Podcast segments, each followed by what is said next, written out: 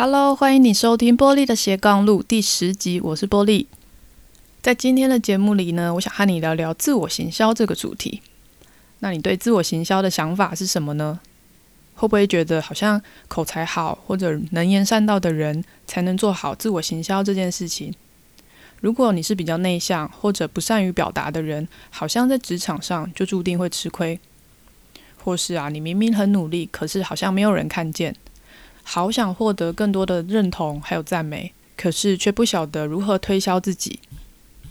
如果以上这些问题曾经在你心里出现过的话，那么我想今天这期节目会对你很有帮助哦。准备好了吗？我们就开始吧。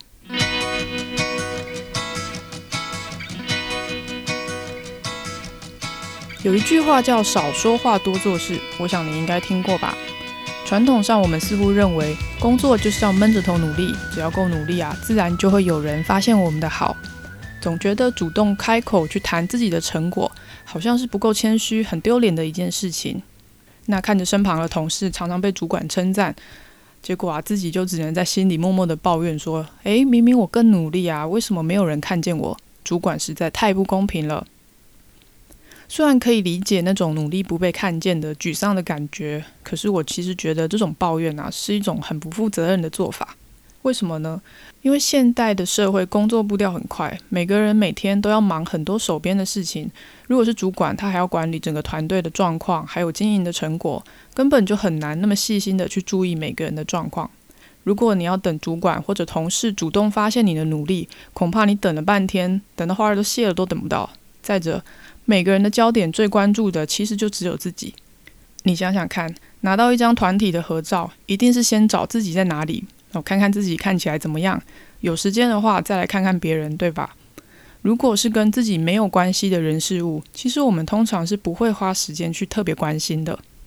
因此，个人品牌的形象其实是需要刻意经营。如果你没有确实的把自己的价值传递出去的话，别人当然就很难注意到你啊。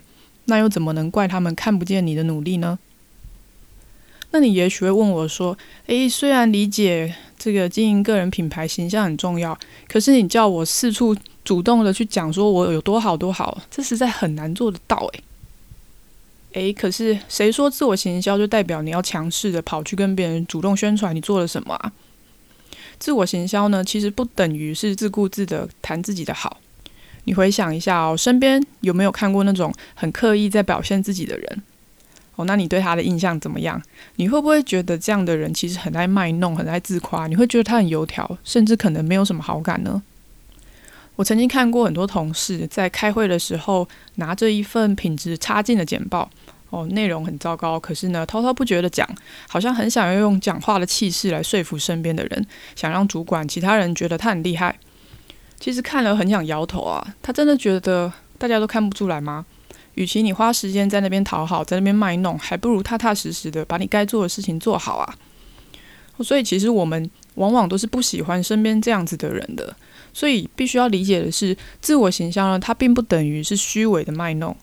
自我行销的关键是在于要建立跟他人之间的连结，然后呢，要获得对方的信任。所以啊，除了实际的努力啊，把事情做好之外，还要加上有效的传达。也就是说，你必须每天持续的累积他人对你的好感，还有信任，营造良好的人际关系，最后呢，才有办法达到让对方理解你，然后呢，信任你的这个目标。所以呢，如果想做好自我行销的话呢，它有一个必备的心法，我自己觉得就是要长期的累积。我要长期的累积，这件事情是没有办法很快速的达到的。那心法这个部分又可以分成两个部分来谈。第一个部分是对外，那第二个部分是对内。如果说从对外的角度来看的话，想要做好自我行销，最重要的是必须练习把重点放在别人的身上。我们通常都把重点放在自己的身上嘛，但如果你想要做好自我行销的话，你必须把重点放在别人的身上。也就是说，让自己先成为一个很善于倾听的人。为什么呢？因为人们往往只对关心自己的人有兴趣哦，所以一旦你先给予对方认同和关怀的话，对方愿意反过来关心你的几率会提高哦。如此一来，得到对方关注的几率就会变高。所以平常其实就要跟人打好关系，可能要养成聆听、赞美、理解，甚至是对别人有好奇心的这个习惯。所谓伸手不打笑脸人嘛，其实就是这个道理。每个人都会想要被关心啊，每个人都想要感觉被重视，所以这件事情需要长期的累积，不断的在生活里面去重复的传达，去建立你在其他人心里面的形象。以前在公司上班的时候，我常常称赞公司的助理，我会说：“天啊，昨天你没来，我没咖啡喝，好难过哦，我超想你的。”哦，或者是说：“哇，实在太感谢你每天都帮忙订便当了，帮我省下好多时间。”所以助理们总是会先打我的订单。那当然，这个你要注意语气上要传递一个真诚的心情啊，就你是真的很感谢他，你才这样说，不然他就会变成一个狗腿的形象喽。那如果称赞别人对你来说有点不习惯，还很困难的话，其实可以先试着从一些简单的外观啊、打扮啊，甚至是天气开始闲聊。哦，那你慢慢习惯之后呢，再开始进阶到去称赞别人，慢慢的累积你在别人心中的好感度。那我就说的直接一点哦，如果不讨喜的话，其实就不会有人愿意理解你啊，更不要说是愿意建立信任了。第二个角度是对内的这个角度，也就是对我们自己来说，我会觉得第一步其实是你要先相信你自己，别人也才会信任你啊。一个对自己有信心的人，他会自然的散发出一种可以信赖的一种幸福的感觉。哦，那如果连你都怀疑你自己的话，那主管跟同事又怎么敢相信你呢？虽然个人的能力需要时间培养，可是一种正面的、愿意承担的心态，却可以从一开始就不断的为自己累积。那如果你的问题是在冒牌者症候群作祟的话，可以用之前我们谈过的成就清单来做练习。那这个会有助于我们重新认识自己是谁，也了解我们能够做到哪些事情。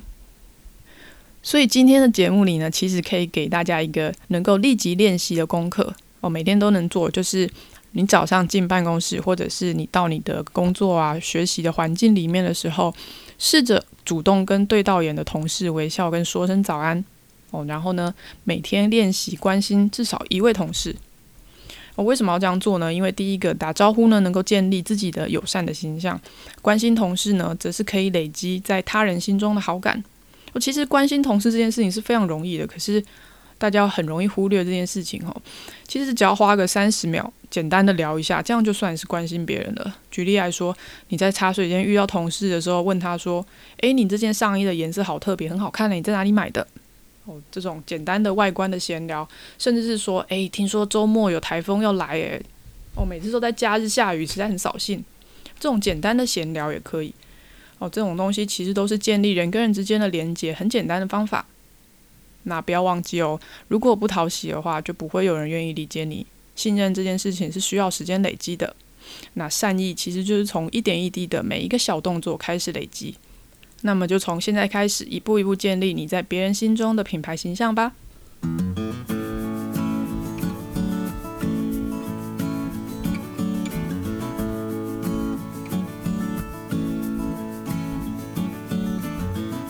不知不觉，节目竟然做到了第十集，自己觉得蛮感动的。就是自己坚持做这件事情，也很感谢一路以来一直支持我的朋友们。特别是在还记得第一集，其实什么呃也没有麦克风啊，就直接录。那竟然也有很多朋友愿意去听，还给我很多回馈。其实我会觉得每个人都很忙，生活里面有很多的事情。那你还愿意花这个时间来听我的节目，甚至愿意给我一些私底下的回馈。我觉得其实真的非常的感谢大家。如果可以的话，我希望可以继续的做这个节目，把它做到一百集，甚至是一千集。希望说，呃，这些所分享的内容是可以对朋友们有一些帮助的。非常谢谢你们，谢谢你收听今天的节目。欢迎你在 FB 搜寻玻璃的斜杠路留言和我分享你的心得，或是把这一集节目分享给你身边需要的朋友。你也可以到我的网站找到今天节目的主旨稿。网址请输入 p a u l i e c l c dot com 斜线 b l o g，玻璃的斜杠路，我们就下个星期见喽，拜拜。